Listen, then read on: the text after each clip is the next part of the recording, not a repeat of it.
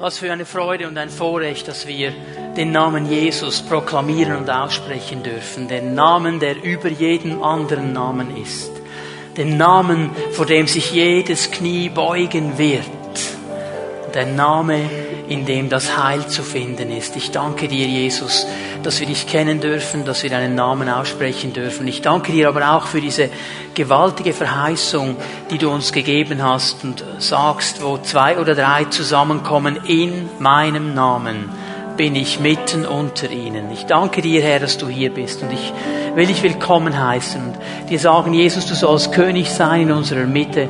Du sollst deinen Weg gehen können mit uns. Du sollst in der Freiheit durch deinen Geist hineinwirken können in unsere Leben. Herr, wir sind so dankbar, dass du für jeden von uns etwas bereithältst heute Morgen. Und Herr, wir wollen uns ganz bewusst öffnen, auch vor deinem Wort und dich bitten, dass du dein Wort hineinsprichst in unsere Leben, in unsere Herzen, dass du uns die Augen öffnest und unser Verständnis öffnest, dass wir die Tiefe deines Wortes erkennen und dass wir heute Morgen, wenn wir in dein Wort hineinschauen, Herr, ermutigt werden, aufgebaut werden, herausgefordert werden und einfach durch dein Wort auch gestärkt werden. Ich danke dir dafür und preise dich, Herr. Amen.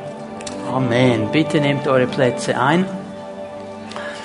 Ich möchte euch von meiner Seite her ganz herzlich grüßen. Wir haben eine interessante Zeit erlebt in Texas, aber es ist schön, wieder zu Hause zu sein. Das ist einfach doch am schönsten. Ich bringe euch ganz herzliche Grüße von Ralph und Ruth Neighbor. Ähm, Ralph wurde am 1. April 84 Jahre alt.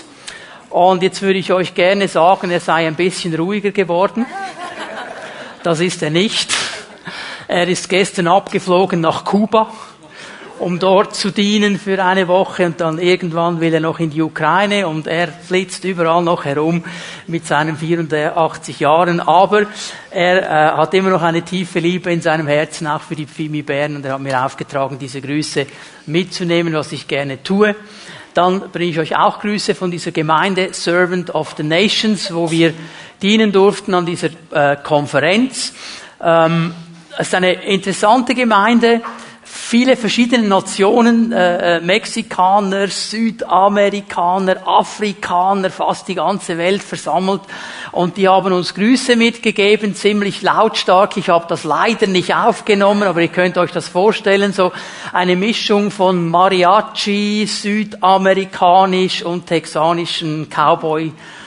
Äh, ja, ja, Jaule, jetzt ist gegangen. Also stellt euch das vor und sie grüßen euch ganz, ganz herzlich. interessant war zu sehen, äh, in den verschiedenen Gemeinden, die wir gesehen haben, mit den verschiedenen Pastoren, äh, denen wir ausgetauscht haben, dass jede Gemeinde, jede Leiterschaft steht vor Herausforderungen, versucht vorwärts zu gehen, den Herrn zu verstehen und in all den Herausforderungen, die da sind, in all den Widerständen, die da sind, einfach immer den Weg Gottes auch zu gehen. Und es ist interessant, äh, man kann hingehen, wo man will, sei es in Asien, sei es in Amerika. Äh, die, die Probleme, die die Christen haben, sind immer dieselben. Die Kämpfe, die sie haben, sind immer dieselben. Und der Herr führt jede Gemeinde und jede Leiterschaft einfach an seiner Hand vorwärts. Und das hat mich ermutigt und ich hoffe, dass es uns alle ermutigt, einfach zu hören, wir sind alle miteinander unterwegs und der Herr kommt nie zu spät. Der Herr kommt immer im richtigen Moment. Und was ich gespürt habe im, im Austausch mit, mit vielen Christen, ist dieser innere Hunger, wirklich das Echte von Gott zu erleben und das Echte von Gott zu haben. Es ist dieses, dieses genug haben von irgendwelchen religiösen Dingen, von irgendwelchen äußerlichen Dingen. Und dieses innere Ausrichten nach dem echten Leben mit Gott, nach der Erfüllung mit dem Heiligen Geist und wirklich das zu bekommen und zu erleben, was die Bibel uns auch zeigt und vorlegt. Und in dem Sinne sind wir alle jetzt schon mittendrin im Thema, das uns schon eine längere Zeit beschäftigt, der erste Johannesbrief, mit diesem großen Thema des echten, authentischen Lebens, mit diesem Aufruf des Apostels, nicht zufrieden zu sein mit irgendwelchen Dingen, die sich dann eingespielt haben. Es ist ja heute Morgen ein paar Mal schon angetönt. Tom hat das erwähnt beim Opfer, oder man kann aus Gewohnheit einfach das machen, was man halt macht beim Opfer. Man kann sich einen Ordner anlegen, wohlbekannt und doch nicht bekannt und so weiter. Und da hinein spricht Johannes und ermutigt uns, nicht auf diese Schiene zu gehen. Ermutigt uns immer wieder, uns zu fragen, Herr, wo stehen wir denn eigentlich ganz genau? Wie sieht es denn aus mit meinem geistlichen Leben? Wie viel von dem, was ich geistlich lebe, ist einfach eine äußere Form und wie viel davon ist wirklich echt? Denn nur da, wo wir in diesem Echten stehen, da werden wir im Letzten auch diese innere Erfüllung haben. Ich erlebe immer wieder Christen, die sagen, ich kann das nicht verstehen. Dass der David in den Psalmen auf die Idee kommt zu sagen, dient dem Herrn mit Freuden. Ich empfinde das als Stress ja, dann bist du nicht angeschlossen an dieser Quelle des Lebens, dann bist du nicht angeschlossen an dieser Quelle der Freude. Dann könnte es vielleicht sein, dass du Dinge einfach tust, weil du das Gefühl hast, du müsstest sie tun. Und du tust sie rein äußerlich. Dann ist die Freude nicht da. Und ich glaube, dass Johannes uns mit seinem Brief herausfordert und ermutigt, diese Frage immer wieder zu stellen. Und nicht aufzugeben, das Echte zu suchen. Ich werde heute Morgen eine Fortsetzung machen äh, über den vielleicht schwierigsten Abschnitt des ganzen Briefes. Wir haben da vor einem guten Monat mal hineingelesen. 1. Johannes 3, du kannst deine Bibel mal öffnen. 1. Johannes 3 ab Vers 11 bis Vers 24. Äh, dieser Abschnitt, der ein Thema aufnimmt, das nicht neu ist in diesem Johannesbrief. Äh, ich habe euch gesagt vor einem guten Monat, dass der Brief oft verglichen wird mit einer Wendeltreppe. Also du gehst da rauf und du siehst immer wieder die gleichen Themen, du siehst sie aber von einem anderen Blickwinkel. Und dieses Thema, das in diesem Abschnitt beschrieben wird, das Thema der Geschwisterliebe, deine Brüder und deine Schwestern zu lieben, ist nicht ein neues Thema. Ist nicht so, dass er das zum ersten Mal aufnimmt hier in Kapitel 3. Er hat vielmehr schon von Anfang an des Briefes darüber gesprochen, aber er vertieft es hier. Und er kommt hier auf einen ganz, ganz wichtigen Punkt zu sprechen, dass er ja diese Vergleiche macht, die er so sehr liebt. Und er macht hier in Kapitel 3 den Vergleich von Leben und Tod. Leben und Tod. Und das ist ein bisschen tiefer als Licht und Finsternis. So hat er es in Kapitel 2 verglichen miteinander. Leben und Tod, das ist eine ganz elementare Sache. Und wir müssen verstehen, dass wenn er von Tod spricht, wenn die Bibel von Tod spricht, dann ist jetzt nicht gemeint, dass wir dann irgendwann unser physisches Leben aufgeben und dieser Körper, dieser Tempel, dieses Zelt, wie immer du es nennen willst, dann einfach zerfällt und wir gestorben sind. Das ist nicht der Punkt. Der Tod ist vielmehr eine geistliche Dimension. Es ist ein Getrenntsein von Gott. Darum sagt die Bibel Paulus, äh, du kannst lebendig tot sein. Du kannst leben in deinem Leib, aber getrennt sein von Gott und du bist tot in Gottes Augen, weil du von der Quelle des Lebens getrennt bist. Und wenn er hier über Leben und Tod spricht, dann sagt er, und er sagt das zu Christen, er sagt das nicht zu Menschen, die Gott nicht kennen, dass auch wir als Menschen, die sagen, wir kennen Gott, in der Gefahr sind, in gewissen Bereichen vielleicht unseres Lebens Gott auszuschließen. Und nicht mehr das Leben Gottes in unserem Leben drin zu haben. Darum habe ich den Titel meiner Botschaft so genannt, Liebe oder Tod.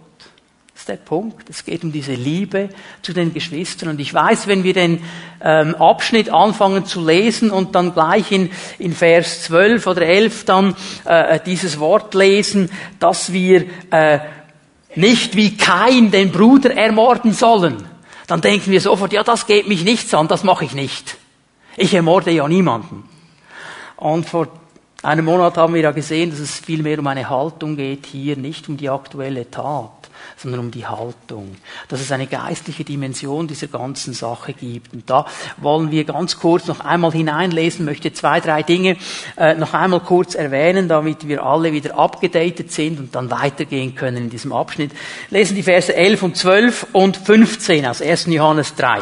11, 12 und 15. Denn darum geht es ja bei der Botschaft, die ihr von Anfang an gehört habt. Wir sollen einander lieben. Wir dürfen es nicht wie kein machen, der von dem Bösen stammte, dem Teufel und seinen eigenen Bruder ermordete. Und warum hat er ihn ermordet? Weil er sah, dass sein Bruder tat, was recht war, während er selbst Böses tat. Vers 15. Jeder, der seinen Bruder oder seine Schwester hasst, ist ein Mörder.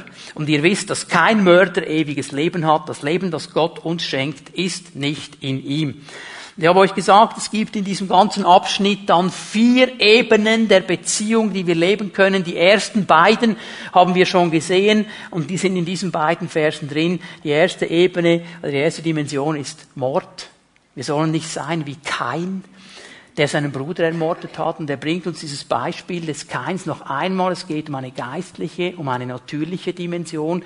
Hier sind beide Dimensionen genannt. Für uns sehr wichtig ist die geistliche Dimension, die Haltung, die dahinter stand. Ich möchte noch einmal hier herausstreichen. Wenn du Kain und Abel nebeneinander gestellt hast und beobachtet hast, dann konntest du nicht einen Unterschied feststellen. Kain war kein Atheist. Kain hat nicht gesagt, ich glaube nicht an Gott. Kain hat Opfer gebracht. Kein hat Gottesdienst gefeiert. Nur hat er sich nicht an das gehalten, was Gott eigentlich wollte. Er hat gesagt, das ist schon in Ordnung, ich glaube schon, dass es diesen Gott gibt, aber ich mache das, wie ich will. Ich mache das Opfer so, wie ich will. Und das war sein Punkt. Im Gegensatz zu Abel, der sein Herz geöffnet hat und getan hat, was Gott wirklich von ihm wollte. Und da kam dann auch die Rivalität. Es war diese Haltung, dass ich mache so, wie es mir passt. Und aus dieser Haltung heraus weil er hier nicht nachgegeben hat, weil er sich hier nicht verändern ließ, weil er hier auf dieser Schiene geblieben ist, kam es dann irgendwann im Laufe der Zeit auch zu diesem Mord, zu diesem Totschlag, dass er nämlich seinen Bruder ermordet hat, weil er es nicht mehr ausgehalten hat, dass jemand ihm eigentlich vorlebt, was richtig wäre. Das ist der Punkt. Noch einmal hineinliest, da in Vers 12. Weil er sah, dass sein Bruder das Richtige getan hat kann mich erinnern an einem Ort, wo ich gearbeitet habe vor meiner Bibelschule, da war eine Frau. Und ich habe der nie etwas gemacht. Die war immer absolut gemein und böse zu mir. Ich habe nicht gewusst, warum, was da los war. Ich war ja nett mit ihr. Und ein anderer Bruder arbeitete auch noch da, mit dem war sie auch immer so gemein. Und wir haben gedacht, was ist los? Was haben wir der gemacht? Bis wir irgendwann erfahren haben, dass diese Frau in einer Gemeinde aufgewachsen ist und sich bekehrt hat zu Jesus. Und irgendwann als junge Frau, gegen den Rat ihrer Eltern, gegen den Rat geistlicher Leiterschaft, gegen den Rat Gottes, einen Mann geheiratet hat, der nicht gläubig war. Und sie hat diesen Mann Gott vorgezogen und ist von Gott weggekommen. Und sie hat mir gesagt, weißt du, du bist wie ein Zeigfinger jedes Mal, wenn ich dich sehe, ist es so, wie wenn Gott mich anstupfen würde. Und das macht mich so sauer. Ich habe gesagt, ja, kann ich ja nichts dafür. Aber es war genau der Punkt. Es war genau der Punkt mit Kain. Jedes Mal, wenn er Abel gesehen hat, hat er gewusst, eigentlich müsste ich so machen, aber ich will nicht. Und Gott begegnet ihm und sagt, Kain, was ist los mit dir? Warum bist du sauer? Warum trötzelst du in der Gegend herum? Pass mal auf, die Sünde, steht vor der Tür, sie will dich packen, du kannst sie aber überwinden. Der wollte nicht. Der wollte nicht. Und dann kam es zu diesem Mord. Das ist ein Prozess. Die zweite Ebene, die ich euch gezeigt habe, im Vers 15 haben wir sie gesehen, ist Hass. Und Hass und Mord, der einzige Unterschied ist eigentlich die Tat. Die Haltung bei Hass und bei Mord ist genau dieselbe. Es ist genau dieselbe. Nur der Hass hat noch niemanden umgebracht. Und jetzt kannst du natürlich sagen, ja, ich glaube, mein Nachbar, dem ist es lieber, wenn ich ihn hasse, weder dass ich ihn umbringe. Ja, aber das Motiv ist dasselbe. Das musst du verstehen. Und das ist der wichtige Punkt. Das Motiv ist dasselbe. Und die Frage, äh, die wir uns gestellt haben, die ich hier noch einmal stellen würde, die Frage ist nicht, was hast du getan? Die Frage ist, was würdest du tun, wenn du die Freiheit hättest, alles zu tun, ohne dass eine Konsequenz kommt. Und wenn du dir diese Frage stellst, so in dein Herz hinein, nur für dich, das nicht mit deinem Nachbar austauschen darüber, nur für dich, vielleicht geht es dir dann, wie es mir manchmal geht, du erschrickst über dein Herz, was da noch alles hochkommt. Was würdest du tun, wenn du alles tun könntest, ohne dass es eine Konsequenz nach sich zieht? Das ist die Haltung. Und Johannes sagt uns, inspiriert vom Heiligen Geist, dass es kein Unterschied zwischen dem eigentlichen Mord und dieser inneren Haltung. Und hier sind wir herausgefordert. Und hier sind wir herausgefordert, die Geschwister zu lieben, nicht zu hassen, nicht diese Haltung aufzubauen, sondern sie zu lieben. Und wenn wir das jetzt versuchen, und darum habe ich diesen Punkt noch einmal vorgeschoben, weil mir das so wichtig ist, wenn wir das aus uns selber versuchen, werden wir das nie schaffen. Wir können versuchen, gut zu sein. Wir können versuchen, nett zu sein. Wir können freundlich sein. Wir können fromm sein. Wir können alles versuchen. Für eine gewisse Zeit wird das vielleicht auch gut gehen. Aber irgendwann schaffen wir es nicht aus unserer eigenen Kraft. Wenn wir es aus der eigenen Kraft schaffen würden, hätte Jesus nicht kommen müssen. Hätte Jesus nicht ans Kreuz gehen müssen. Aber Johannes macht einen ganz, ganz relevanten Punkt. Er sagt, wir sind Familie. In uns ist etwas Neues geschehen. Der Geist Gottes hat uns, wenn wir Jesus angenommen haben, eine Wiedergeburt geschenkt. Wir sind eine neue Schöpfung. In uns ist etwas Neues entstanden. Das Potenzial, das zu leben, was Gottes Wort sagt, unter der Kraft des Heiligen Geistes, ist da. Es braucht eine Entscheidung von mir, das auch zu tun. Das ist der relevante Punkt. Wenn du diese Botschaft hörst, nur mit dem, äh, mit den Ohren, ich muss, ich muss, ich muss, dann werden wir alle zugrunde gehen dabei. Aber wenn wir verstehen, wir sind Familie, Gott hat uns alles Potenzial gegeben, er hat uns alles gegeben, was es braucht, dieses Gebot, dieses wichtige Gebot umzusetzen, dann können wir in einer Freiheit auf dieses Thema zugehen. Es wird immer noch eine riesige Herausforderung sein, aber es ist nicht mehr ein Druck. Und ich möchte euch jetzt die nächsten beiden Ebenen zeigen, die Johannes in diesem Abschnitt anspricht. Und wir lesen mal die Verse 16 und 17. Was Liebe ist, haben wir an dem erkannt, was Jesus getan hat. Er hat sein Leben für uns hergegeben. Daher müssen auch wir bereit sein, unsere Leben für unsere Geschwister herzugeben. Angenommen, jemand, der alles besitzt, was er zum Leben braucht, sieht seinen Bruder oder seine Schwester Not leiden.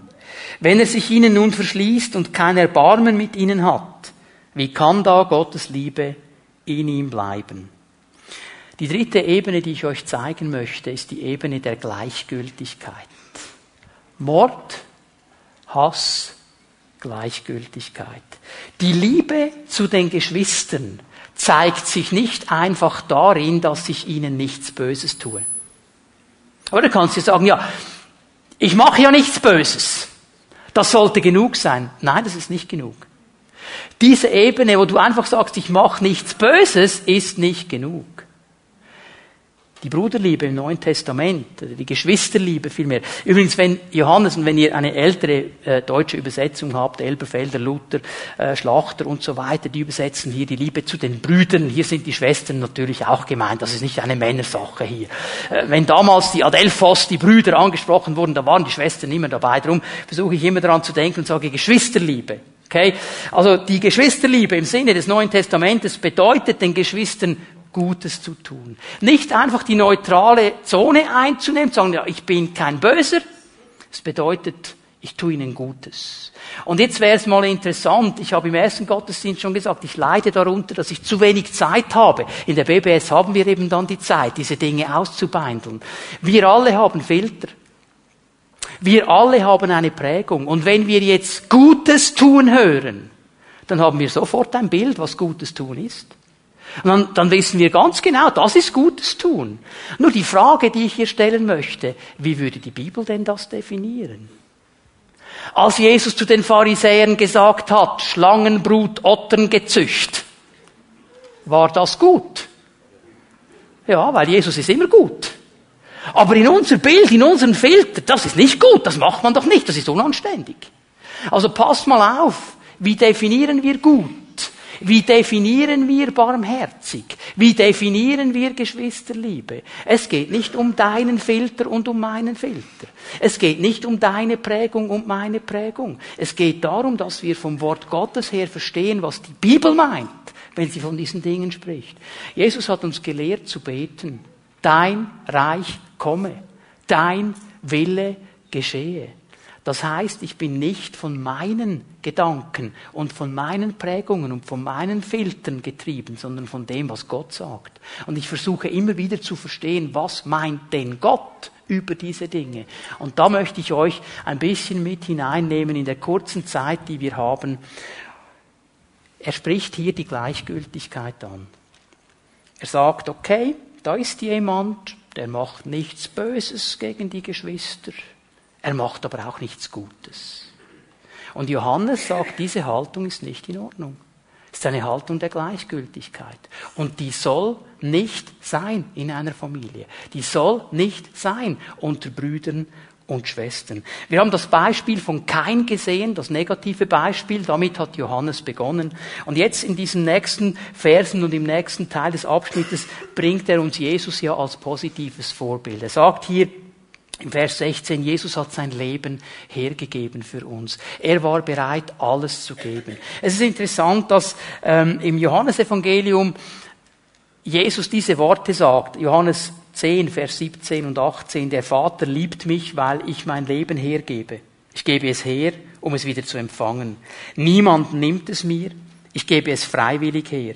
Ich habe die Macht, es herzugeben. Ich habe die Macht, es wieder zu empfangen. Das ist der Auftrag, den ich von meinem Vater bekommen habe. Jesus hat sein Leben hergegeben. Er hatte absolut eine freie Entscheidung da drin. Er war nicht gezwungen, das zu tun. Der Vater hat ihn nicht dazu verdonnert. Er hat sich entschieden, das zu tun. Aus dieser Liebe, die er hatte, aus dieser Freiwilligkeit hat er gesagt, ich gebe mein Leben, ich zahle den höchsten Preis, den es überhaupt gibt. Und hier möchte ich euch noch einmal darauf hinweisen, dass es eine natürliche und eine geistliche Dimension gibt. Es fällt mir auf, dass wir im Westen geneigt sind, das sehr schön zu teilen. Natürliche Dimension, geistliche Dimension. Also wenn ich im Gottesdienst bin, in der Hauszelle, in der BBS, wo immer ich bin und etwas Geistliches tue, geistliche Dimension. Da schalten wir auf den geistlichen Modus. Aber morgen früh, wenn der Wecker klingelt, um sechs, um sieben, wann auch immer er bei dir klingelt und du ins Büro gehst, natürliche Dimension. Falsch. Eigentlich sind wir immer in der geistlichen Dimension. Denn, pass auf, was interessant ist, ist folgendes. Es gibt in der natürlichen Dimension ein Gebot. Und das ist das erste Gebot der natürlichen Dimension. Das ist Selbsterhaltung. Selbsterhaltung. In der natürlichen Dimension tue ich alles, was ich kann, damit es mir gut geht. Ich, mich, meins. Und das ist ja der Kampf, den man hat. Nicht Ellbogen raus und Zähne raus und was auch immer. Selbsterhaltung. In der geistlichen Dimension ist das erste Gebot ein ganz anderes. Selbsthingabe. Jesus hat sich selbst hingegeben. Und wir müssen lernen, in allem, was wir tun, in dieser geistlichen Dimension zu leben und uns hinzugeben. Bereit zu sein, zu geben, zu investieren, hineinzulegen und die Liebe Gottes fließen zu lassen. Das ist die ganz große Herausforderung, die Johannes uns hier zeigt. Und das ist eine riesige Aufgabe.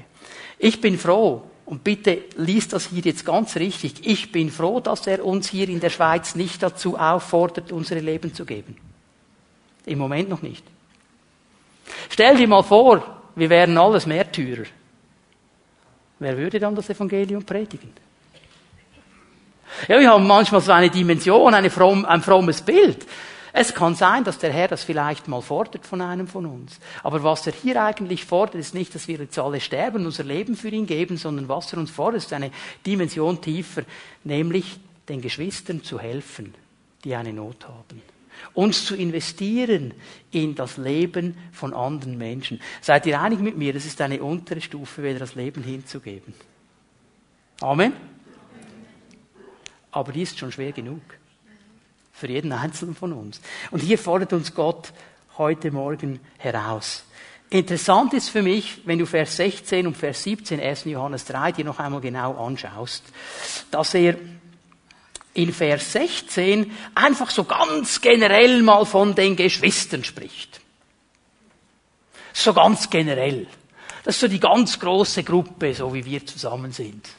Und weißt du, äh, mir ist aufgefallen, in jeder Gemeinde, wo ich hinkomme, auf welchem Kontinent auch immer. Ein Gemeindeglied gibt es überall. Sein Name ist jemand. Jemand sollte.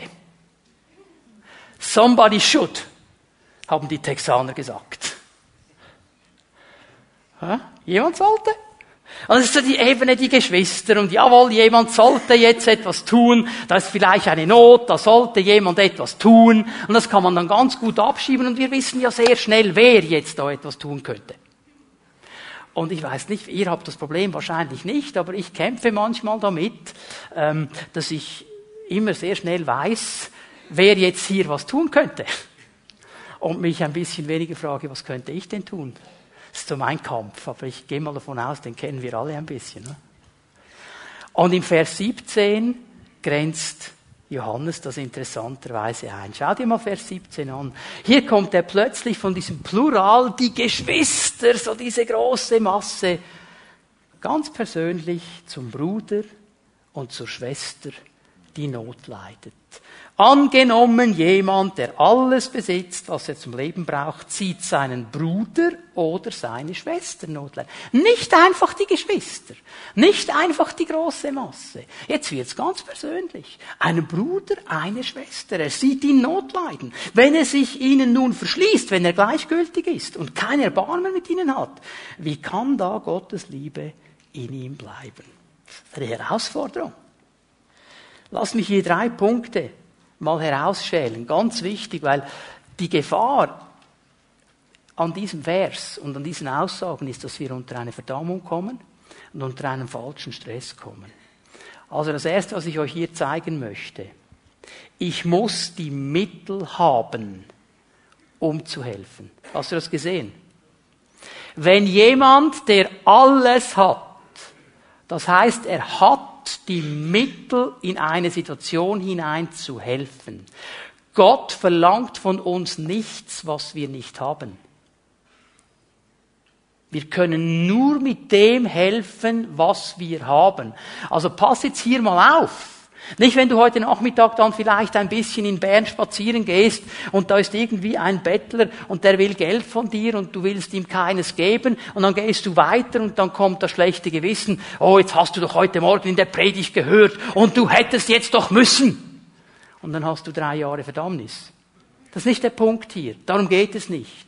Ich werde am Ende der Predigt auf diesen Punkt noch einmal kommen. Es geht darum, dass wir in der Führung des Heiligen Geistes verstehen, was in dieser Situation jetzt das Gute ist. Wenn jemand die Mittel hat und wenn der Heilige Geist dir sagt, hier hast du die Mittel, geh, dann sollen wir gehen.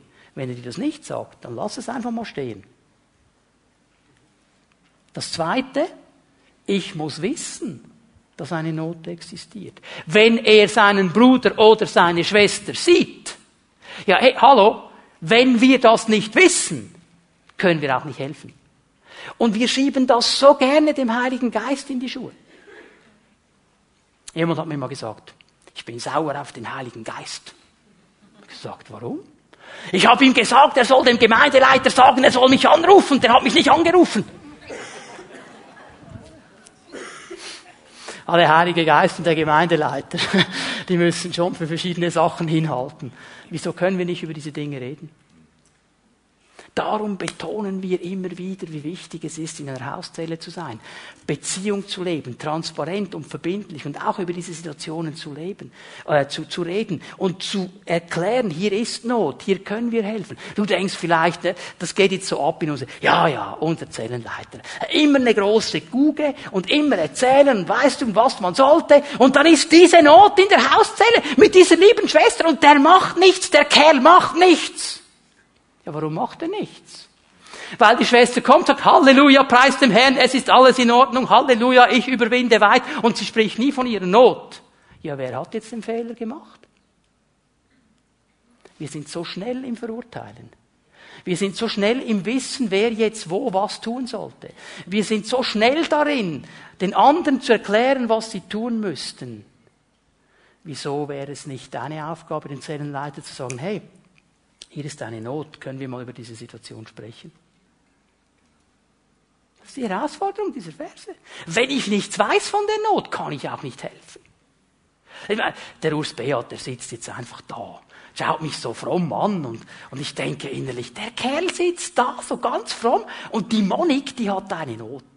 Das hat sie mir nämlich erzählt. Und der macht einfach nichts, der sitzt einfach da, Bibel in der Hand und Halleluja, preist dem Herrn. Ja, sie hat es ihm nicht erzählt. Aber so schnell sind wir dann am Label verteilen. Und weißt du, was der Punkt ist, dieser Label? Wenn ich dem anderen einen Label geben kann, muss ich nicht über mich sprechen. Das ist die Herausforderung dieses Verses. Und das Dritte, was hier drin steht, ich muss dann auch die Liebe haben, um meinen Geschwistern etwas zu geben und das zu teilen, was ich habe. Ich muss die Mittel haben, um zu helfen. Ich muss wissen, dass eine Not ist und ich muss bereit sein, in diese Not hineinzugehen. Hör ganz, ganz wichtig. Noch einmal, wir haben alle unsere Filter. Wir haben unsere Prägung. Und wir sehen sofort ein Bild. Manchmal meinen wir zu wissen, wer jetzt hier helfen sollte und wie man helfen könnte. Manchmal meinen wir, so und so und nur auf diesem Weg. Wenn ich etwas weiß, heißt das nicht, dass alle anderen das auch wissen. Denk mal daran. Wir sind so schnell, dann zu verteilen und zu sagen, ja, der macht ja nicht und wieso sollte ich, wenn der nicht. Es geht darum, dass der Heilige Geist uns hier herausfordert. Und wir stehen nicht unter einer Verdammung, wenn wir nicht wissen, dass eine Not da ist oder wenn wir die Mittel dazu nicht haben, um zu helfen. Dann stehst du nicht unter einer Verdammung. Sonst wäre Gott unfair. Aber das ist er nicht. Ich kann auch nur da helfen und barmherzig sein, wo die Hilfe angenommen wird. Der Kain, Gott wollte ihm helfen. Gott hat ihm gesagt, Kain, was geht hier ab mit dir? Pass auf, die Sünde, die will dich schnappen. Du kannst sie aber überwinden. Schau nicht nach unten, schau nach oben, stell die Beziehung mit mir wieder her. Hat sich kein helfen lassen. Wer hat jetzt den Fehler gemacht? Auch hier haben wir Filter. Unsere Gesellschaft teilt sehr schnell ein in die Armen und die Privilegierten. Und wir sind dann sehr schnell, diese Filter zu verteilen. Opfer und Täter. Es braucht immer zwei. Und es hat immer zwei Parteien. Und ich stelle fest, in vielen, vielen Gesprächen mit Christen, da höre ich Geschichten. Ja, der hat, hast du gehört, was der gemacht hat? Da habe ich gesagt, hast du mit dem auch geredet? Nein, warum? Ich habe es doch gehört. Aha. Es braucht immer zwei. Es braucht immer zwei Parteien. Du kannst jetzt keinen anschauen und sagen, ja, der arme Kerl, dem hat niemand geholfen. Doch, Gott wollte ihm helfen. Aber er hat sich nicht helfen lassen. Ja, wer hat jetzt den Fehler gemacht? Lasst uns einfach über diese Dinge nachdenken, bevor wir Labels verteilen. Ich bin nicht Rechtsanwalt. Ich kenne ein paar Juristen. Und eines habe ich von ihnen gelernt. Und das ist ein Satz, der bei Christen offensichtlich nicht funktioniert. In dubio pro reo. Im Zweifel für den Angeklagten. Mir fällt auf, dass wir lieber mit anklagen, weder mal zu fragen, was ist hier genau geschehen. Wieso hast du dem nicht geholfen? Du hättest doch und du könntest doch und du müsstest doch. Und vielleicht wäre die Antwort ganz einfach, ich habe gar nicht gewusst, dass er eine Not hat. Das ist die Herausforderung dieses Verses. Wie gehen wir mit diesen Dingen um? Gott fordert uns hier heraus, die Geschwister zu lieben. Und es geht hier nicht einfach um Geld. Und es geht hier nicht einfach um Güter. Es geht hier nicht einfach darum, dem 100 Franken in die Hand zu drücken und dann ist alles in Ordnung. Darum geht es hier gar nicht in erster Linie. Es geht um Freundschaft, es geht um Zeit, es geht darum, sich selber zu verschenken. Gleichgültigkeit kannst du nicht einfach mit Geld abgelten, aber mit deinem Leben und mit der Zeit, die du gibst und mit der Hilfe, die du gibst dass du zuhörst. Und keiner von uns hat Zeit. Wir alle haben zu wenig. Aber für die Dinge, die wirklich wichtig sind, können wir uns Zeit machen. Und vielleicht ist das die Frage, die Gott uns heute Morgen stellt. Wo investieren wir Zeit? Wo investieren wir sie? Gibt es da einen Bruder, eine Schwester, dem könnte ich einfach helfen, wenn ich Zeit investiere. Erika hat etwas von dem erwähnt, dass sie mit dieser Frau zusammen das Fundamente des Glaubens macht. Und einfach einmal in der Woche Zeit investiert, in diese Frau hinein. So, ich, ich investiere die Zeit mit dir. Und das setzt frei. Das ist etwas anderes als Gleichgültigkeit. Es gibt eine vierte Ebene, die müssen wir uns auch noch schnell anschauen heute Morgen. Ich habe sie genannt, die Ebene der Barmherzigkeit. Lass uns Vers 18, 1. Johannes 3, Vers 18 mal lesen miteinander. Hier fasst Johannes zusammen. Meine Kinder, unsere Liebe darf sich nicht in Worten und schönen Reden erschöpfen. Sie muss sich durch unser Tun als echt und wahr erweisen. Also nicht in Worten und schönen Reden, also über die Not reden, sondern in der Tat etwas dagegen tun. Etwas hineingeben, motiviert von der Liebe Gottes. Und wir erkennen hier, dieser Preis ist nicht leicht, ist kein kleiner Preis, ist eine große Aufgabe, ist eine große Herausforderung. Und darum ermutigt uns Johannes jetzt in den nächsten Versen, indem er uns drei Segnungen zeigt. Was geschieht in unserem Leben, wenn wir uns herausfordern lassen, die Geschwisterliebe zu leben. Nicht darüber zu reden, nicht zu beten, sondern das mal zu tun. Zeige euch diese drei Segnungen. Die Verse 19 und 20 zeigen uns die erste Segnung. Hör mal ganz gut zu, was das Wort Gottes hier sagt. Wenn das der Fall ist, wenn was der Fall ist, wenn du bereit bist, diese Liebe weiterzugeben, wenn du bereit bist, die Geschwister zu lieben. Wenn du innerlich die Bereitschaft hast, nicht nur zu reden, sondern Taten folgen zu lassen. Wenn das der Fall ist, wissen wir, dass wir auf der Seite der Wahrheit stehen. Jetzt pass auf, er hat nicht gesagt, dass wir alles perfekt gemacht haben.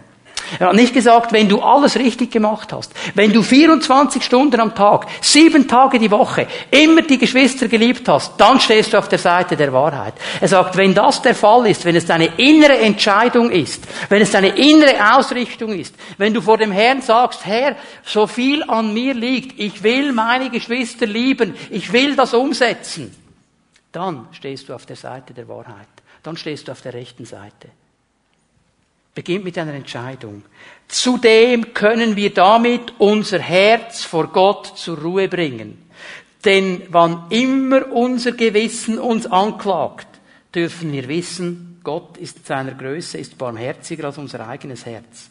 Und ihm ist nichts verborgen. Er, der uns durch und durch kennt, sieht nicht nur unsere Verfehlungen. Ist das nicht ermutigend? Was Gott hier sagt. Wenn diese Entscheidung getroffen ist, wenn das der Fall ist, dass ich sage, Herr, ich will meine Geschwister lieben, nicht mit Worten, sondern mit Taten, da wo immer du mich hineinführst, das will ich tun, stehe ich auf der Seite der Wahrheit.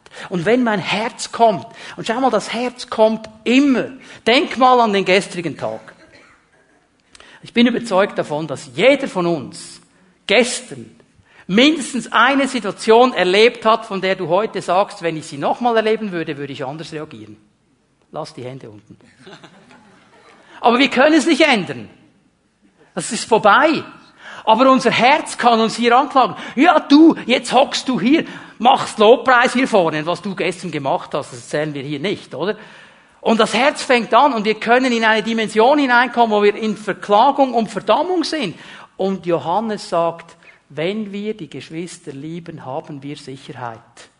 Die Sicherheit nämlich, dass wir auf der Seite der Wahrheit stehen. Und dass Gott unsere Herzen kennt und unsere Ausrichtung kennt. Und dass er nicht einfach nur unsere Verfehlungen zählt. Das ist ja das Bild, das viele Leute haben von Gott. Schau mal, wie Johannes das sagt.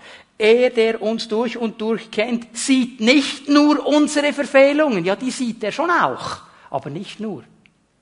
Es gibt ja Christen, die denken, Gott zählt nur die Verfehlungen. So mit einer alten Tafel, wie wir sie früher in der Schule hatten, einer Kreide, das jedes Mal gibt so ein schreckliches Geräusch.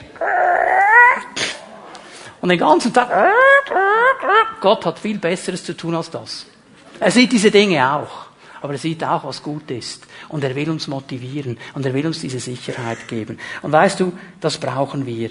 Weil ein verurteilendes Herz kann uns den Frieden rauben kann uns alles wegnehmen. Und das Herz hat nie genug, das Gewissen hat nie genug. Ich musste daran denken, Maria und Martha, die beiden Schwestern. Ich meine, die eine, die ist wirklich wie ein geölter Blitz in der Küche herumgewetzt und wollte ein riesen Menü kreieren und die andere setzt sich einfach hin. Und irgendwann hat in dieser Küche nicht nur der Dampfkocktopf geblasen, und dann kommt sie zu Jesus und sagt, das ist doch eine Schweinerei, ich mache hier die ganze Arbeit und die setzt sich einfach hin, die ist einfach nur faul und du sagst nicht mal etwas. Und Jesus hat etwas gesagt. Er hat gesagt, sie hat das Richtige gemacht jetzt. Also bitteschön, das heißt nicht keine Hausarbeit.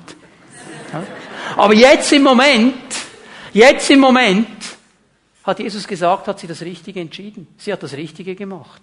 Weil jetzt bin ich hier. Jetzt geht es nicht um Essen. Jetzt geht es nicht um den Haushalt. Jetzt geht es um mich. Ich bin hier. Und sie hat das richtige Teil gesucht. Martha hat sie verklagt. Jesus hat ihr Sicherheit gegeben. Und wie ist das, wenn wir verklagt werden? Das zieht runter. Aber wenn wir nach bestem Wissen und Gewissen leben, was Gott uns sagt, dann wissen wir, dass Gott uns diese Sicherheit gibt. Ich musste an Petrus denken. Nicht das Großmaul. Ich mit dir ans Kreuz, kein Problem, ich sterbe, ich gebe mein Leben für dich, ich bin da der große Fischer und ich mache das. Und Jesus hat gesagt, bevor der Hahn kräht, wirst du mich dreimal verleugnen. Und die Bibel beschreibt das ja dann so grafisch. Als Jesus festgenommen wird. Wir müssen auf diese Dinge achten, wenn wir die Bibel lesen. Da wird Jesus festgenommen. Und der Evangelist sagt, und Petrus folgte ihm von Ferne, der war nicht mehr nah dran. Nah bleiben bei Jesus. Und dann hat der Hahn gekräht und dann weinte er bitterlich. Und dann wurde ihm bewusst, was hier abgegangen ist. Und ich kann mir vorstellen, was dieser Mann durchgemacht hat, wie sein Herz ihn angeklagt hat, wie vielleicht die Jünger auch noch mitgemischelt haben. Ja, Petrus, du wieder, oder? Typisch. He? Und wisst ihr, dann kommt der Morgen der Auferstehung. Und dieser Engel begegnet diesen Frauen. Und was sagt der Engel? Das ist so genial. Gott ist so genial. Er sagt zu den Frauen, geht zu meinen Jüngern und zu Petrus, zu dem ganz besonders, und sagt ihm, ich bin auferstanden. Er vergisst seinen Petrus nicht. Hätte sagen können, ja, der mit seiner großen Schnauze. Nein, nein, sag's dem Petrus auch noch. Und als sie dann zusammen spazieren gehen, da nimmt er ihn und führt ihn hinein und lässt ihn erkennen. Unser Herz will uns immer verklagen. Gott sagt, wenn das der Fall ist, dass du dich entschieden hast, unter der Führung des Heiligen Geistes, was hat Jesus gesagt, als Judas sich aufgeregt hat, als diese Frau da den, den Alabasterflasche und das Öl über ihn ausgegossen hat? Er hat gesagt, die Armen habt ihr die ganze Zeit. Mit anderen Worten, ihr werdet nie zu Ende kommen damit, den Armen zu helfen. Und hier können Christen unter eine Verdammnis kommen. Es gibt immer noch mehr Arme und noch mehr Arme. Hör mal, Gott hat uns nicht gerufen, allen Armen zu helfen. Da, wo du bist, da, wo er dich führt, da, wo er dir eine Tür öffnet, da ist deine Aufgabe. Und die andere Aufgabe ist bei deinem Bruder, bei deiner Schwester. Aber da, wo er dich ruft, komm nicht unter Verdammnis. Sicherheit. Das zweite, was ich sehe, ist hochinteressant, Vers 21, 22. Wenn unser Gewissen uns also nicht länger verurteilt, du hast diese Sicherheit. Weil du hast dich entschieden, ich will meine Brüder und Schwestern lieben. Wenn unser Gewissen uns nicht länger verurteilt, dann, liebe Freunde, können wir uns voll Zuversicht an Gott wenden und werden alles bekommen, was wir von ihm erbitten. Denn wir befolgen seine Gebote und tun das, was ihm gefällt. Die zweite Segnung, wenn wir die Geschwister lieben, ist erhörte Gebete. Weil unser Herz uns nicht verdammt, können wir freimütig zu Gott gehen. Ich meine, wenn dein Herz, wenn mein Herz uns verklagt, dann gehen wir doch nicht zu Gott. Dann haben wir ein schlechtes Gewissen. Dann würden wir uns nicht getrauen, ihm noch was zu sagen.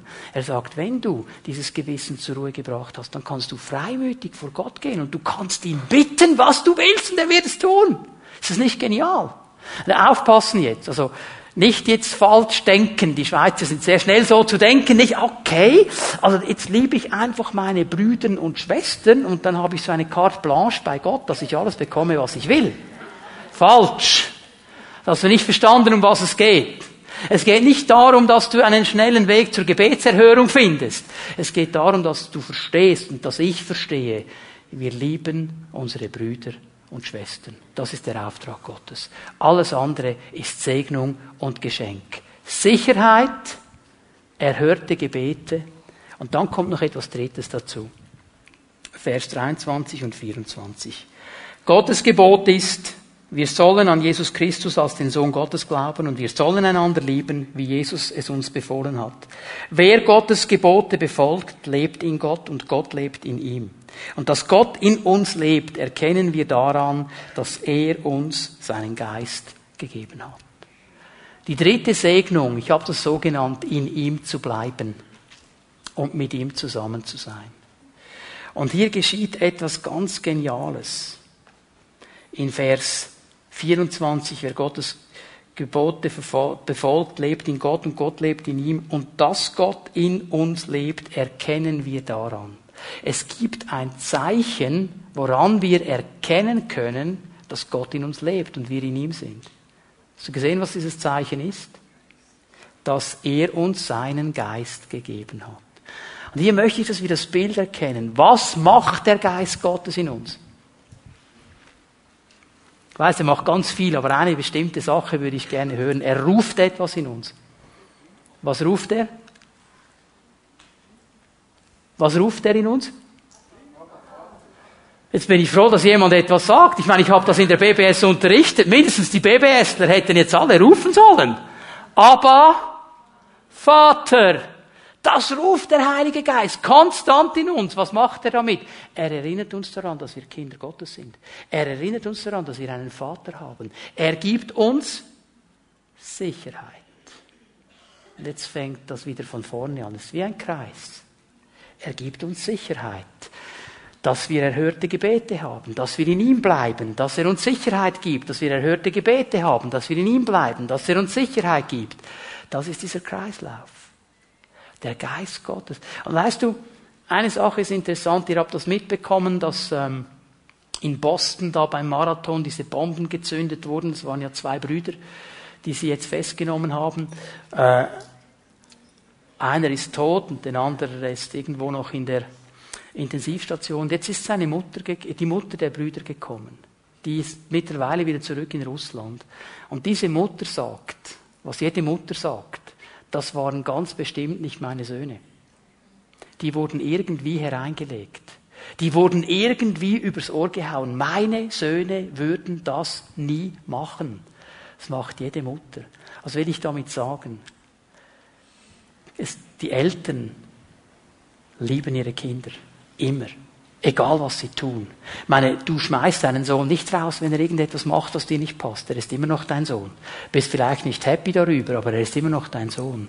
Und ich möchte uns hier den Punkt klar machen. Es geht nicht darum, dass der Herr uns dauernd hinterher rennt und sucht, was wir falsch machen. Vielmehr ruft er durch den Heiligen Geist aber Vater, du bist mein Kind, du kannst zu mir kommen. Er ist daran interessiert, dass wir Entscheidungen treffen und versuchen, mit der Kraft des Heiligen Geistes das zu tun. Und er weiß, genauso gut wie wir es auch wissen, dass uns das nicht immer gelingt. Also ich hoffe, es gelingt uns immer besser. Aber was ich setzen möchte, ist Folgendes. Es beginnt mit einer Entscheidung. Es beginnt mit der Entscheidung, dass ich mich dem Heiligen Geist ausliefere und dass ich sage, Geist Gottes, was an mir liegt, ich will meine Brüder und meine Schwester lieben. Ich will bereit sein, so wie du mich führst, in eine Not hineinzureden, in eine Not hineinzugeben, in eine Not hineinzusehen, was immer es braucht. Weißt du, was interessant ist? Ich habe eine Studie äh, gesehen von Dr. René Spitz. Ich weiß nicht, ob den jemand kennt, der heißt wirklich so, René Spitz. Und das war ein Kinderarztpsychiater. Er hat eine interessante Studie gemacht in einem Waisenhaus.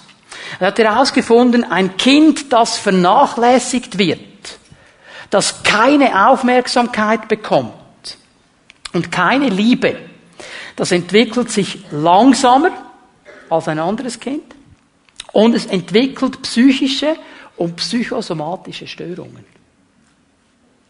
Warum? Einfach weil es keine Aufmerksamkeit bekommt, weil es keine Liebe bekommt. Und jetzt komme ich nochmal auf diesen wichtigen Punkt. Es geht jetzt nicht darum, dass wir alle rausrennen, unser Bankkonto plündern und unsere Häuser verschenken und weiß ich was. Vielleicht reicht es ganz einfach, Aufmerksamkeit zu geben. Liebe zu geben. Denn diese Studie, die Dr. Spitz da durchgeführt hat, die ist in der geistlichen Dimension genauso wahr. Christen, die vernachlässigt werden, die keine Liebe bekommen, die keine Annahme bekommen, die entwickeln sich langsamer als andere. Und sie entwickeln Störungen in ihrem geistlichen Leben.